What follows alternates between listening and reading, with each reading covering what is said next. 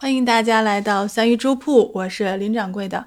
今天呢是二零二一年的十一月五号，星期五，现在的时间是晚上十点半。啊，今天下播的时间略微有一点点晚，然后中间还去回了个电话，所以我们今天录制的时间略微比平时稍微晚了那么十几分钟、二十分钟啊。唉，一周过去了，今天已经星期五了，明天可以晚起一会儿。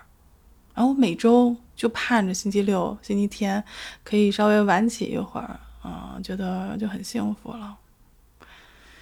那我们今天这一期呢，其实是很特别的。我们做了四十多期，我们终于迎来了一期，我终于知道这一期的题目是什么，就是在我。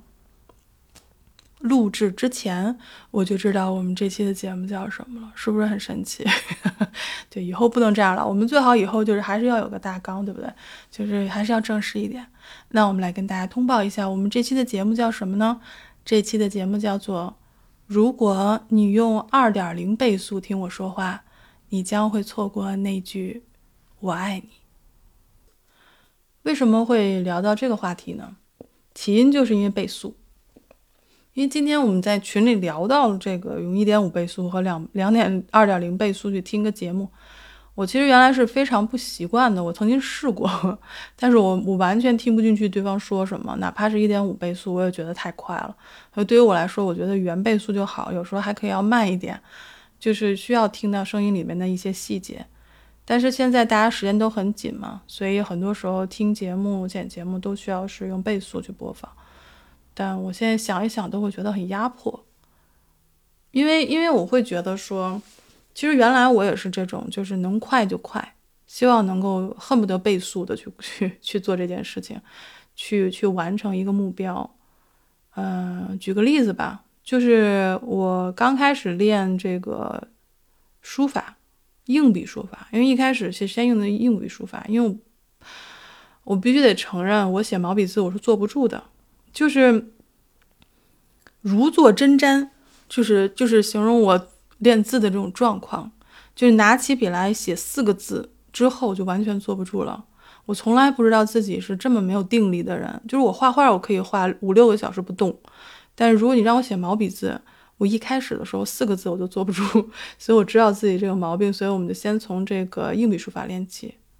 那个时候其实也是因为一些事情嘛，所以就是练的时候其实是带有愤怒的，就是有一种愤怒的感觉，就是说为什么嗯新手练字的时候会会受到一些不公平的待遇嘛？就其实说白了就没人理你嘛，对吧？你问了一些很真诚的问题，但是没有人理你，所以那个时候我就是负气在练，我每天大概练五个小时，下班以后回来吃完饭就练，练到就睡觉，然后练了。每天练五个小时，周末大概练十二个小时，就是手关节，就是手指关节、拇指关节发炎，还要继续练，这样持续了大概一个半月，我觉得不行，再这样的话手可能会废掉，所以我们就把时间改到就是每天两个小时，不能多也不能少。为什么？就是我觉得心里有一种这个劲儿，就是觉得我我要比别人快，我要比别人进步大，我要让觉得别人觉得我是就是特别厉害。我当时真的这么想，就是挺挺挺弱智，不是弱智，幼稚，就比较弱，就比较幼稚，对吧？就是，嗯，希望在这种环境下，就是让你们看到我真的很努力，我可以很快的去完成别人可能一个月、两个月甚至半年的这种，我可能一星期、两星期就可以完成。这这种心境其实一直延续到我写毛笔字，就大概延续了三年这个样子。然后，当我开始写毛笔字的时候，我还是用这种心态，我觉得要倍速要快。但是我后来我发现，我真的坐不住，就是你你内心儿时落下的那种阴影，写毛笔字的阴影开始不停的往上翻的时候，你就真的坐不住。然后那时候其实才是开始正视自己，也许真的不能写毛笔字这件事儿，就是不能去去逼自己说你每天要坐在那儿写两三个小时，四个字我都做不到。后来我才开始正视，说你倍速的这样去去练习，你到底得到的是什么？你可能得到的是，比如说人家的点赞、人家的赞赏、赞扬，觉得你就是很有天赋。或者说承认你的努力。但是当你在做一件你不擅长的事情，你又想去去倍速的去做的时候，发现自己完全做不到，然后才开始反省自己，说你你为什么要去练字？你你可能我刚开始的时候练字就是因为为了赌气，就是说我也可以练得很好。但是当你真的投入时间，已经三年投入进去，然后又开始练毛笔字的时候，我才会真的问自己说：你为什么要做这件事情？你难道做这件事情就是为了比别人强吗？所以，其实书法练书法带给我的最大的这种。收获就是说，你做这件事情是为了自己，你应该好好去享受这个当中的一些过程，哪怕我一开始可能只能写四个字，然后是八个字、十六个字、二十四个字，然后开始越来越长的时间去去去把每一个笔画写到位，其实是对自己的一种嗯认识，就在字当中你可以认识到自己的心情是怎么样的。所以从那个时候，我才是真正的慢下来，就是大概一年一年前，我才是真正的在练字上开始慢下来，开始去享受说里面的一些细节，还有文字它的那种美感。我记得当时我看到了蒋勋先生的一个演讲，叫做《人的一生的时间中，是否可以留给一首诗十八分钟》。哦，蛮长那个名字，我不知道自己记错了没有，记对了没有？如果大家应该去可以查得到，这个就是大概好像二十多分钟的一个视频，他会就是说，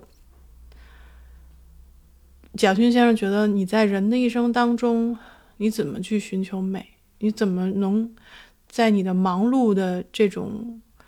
焦虑的人生当中，你可否抽出十八分钟？哪怕你的一生当中，你只给一首诗留了十八分钟，你可以去好好的品味这首诗，慢慢的、细细的去去看这首诗，去读这首诗中的他所向往的东西。因为很多诗可能表面上看起来其实是风花雪月，但是它不是。他其实很多诗是盼望着，呃，团圆的，去渴望拥抱的。他不是风花雪月，因为他说一首诗当中的苦难，一首呃，因为诗在苦难中其实安慰了很多很多人。所以，所以当时看的那个视频，我是觉得挺挺动人的，就是觉得如果人生都是在倍速当中度过的。就是你一定要加速。小的时候就是说，哦，那个早一点上学，要多学一些东西，可不可以跳级？这样你可能就比人生别别人的人生多进一步。那这种倍速过的人生，真的是你有享受到吗？我不知道。所以我我这个脑子里面其实有这个疑问的。所以当我们今天聊到这种你倍速的去听一些视频和音频的时候，你真的享受到了吗？你真的可以完全明白他们里面所传达的内容或者知识吗？我其实是比较质疑的。我原来看过一本书叫《Slowness》，就是缓慢。它里面有一句话是这样说的：“他说，缓慢的程度与记忆的强度成正比，速度的程度与遗忘的强度成正比。”什么意思呢？他就是说，你。你享受事情的程度越缓慢，你的记忆就越深刻。你越加速这种过程，你就会遗忘的更快。我是这样理解的。所以，到底需不需要加速？到底要不要加速？反正我自己是觉得可以慢一点，就是慢一点嘛。对吧？我知道现在大家就是，嗯，别人说你站着不腰疼啊，你那边就不用那么大的竞争力。其实我们也有竞争力，只不过现在国内我知道，就是朋友们的，就是在这个环境下，不得不跑得快一点，不得不比别人快一点。但是我们在工作上如果不能停歇的话，那至少我们在自己私人的生活上，我觉得至少留下来每天几分钟的时间，可以让自己慢一点。可不可以？能不让自己慢一点？我觉得已经在家外面跑得很快了，那回到家里面，我们稍微的可以安静一些，可以缓慢一点，说不定会给我们聚集起来更大的能量，可以让我们明天走出家门之后有更有朝气、更有力量 去跟别人赛跑呢。我不知道，大家可以试试看。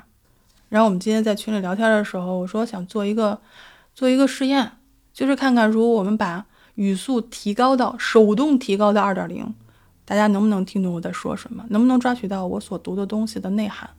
来，我们来，我们来试一下手动二点零啊！我们来读一首诗，这首诗叫做《你的书架铺满了灰尘》。深吸一口气，然后我们来开始。你的书架铺满灰尘，一众植物干枯死去。你忙得顾不上救自己，你的思维精疲力竭。床头柜上残留下咖啡杯印记，床呃枕头下藏着焦虑药片。二十四小时不停的工作来付账单，现在已经没有时间吃早饭了吗？朋友好久没见到你了，你的电话总是打不通。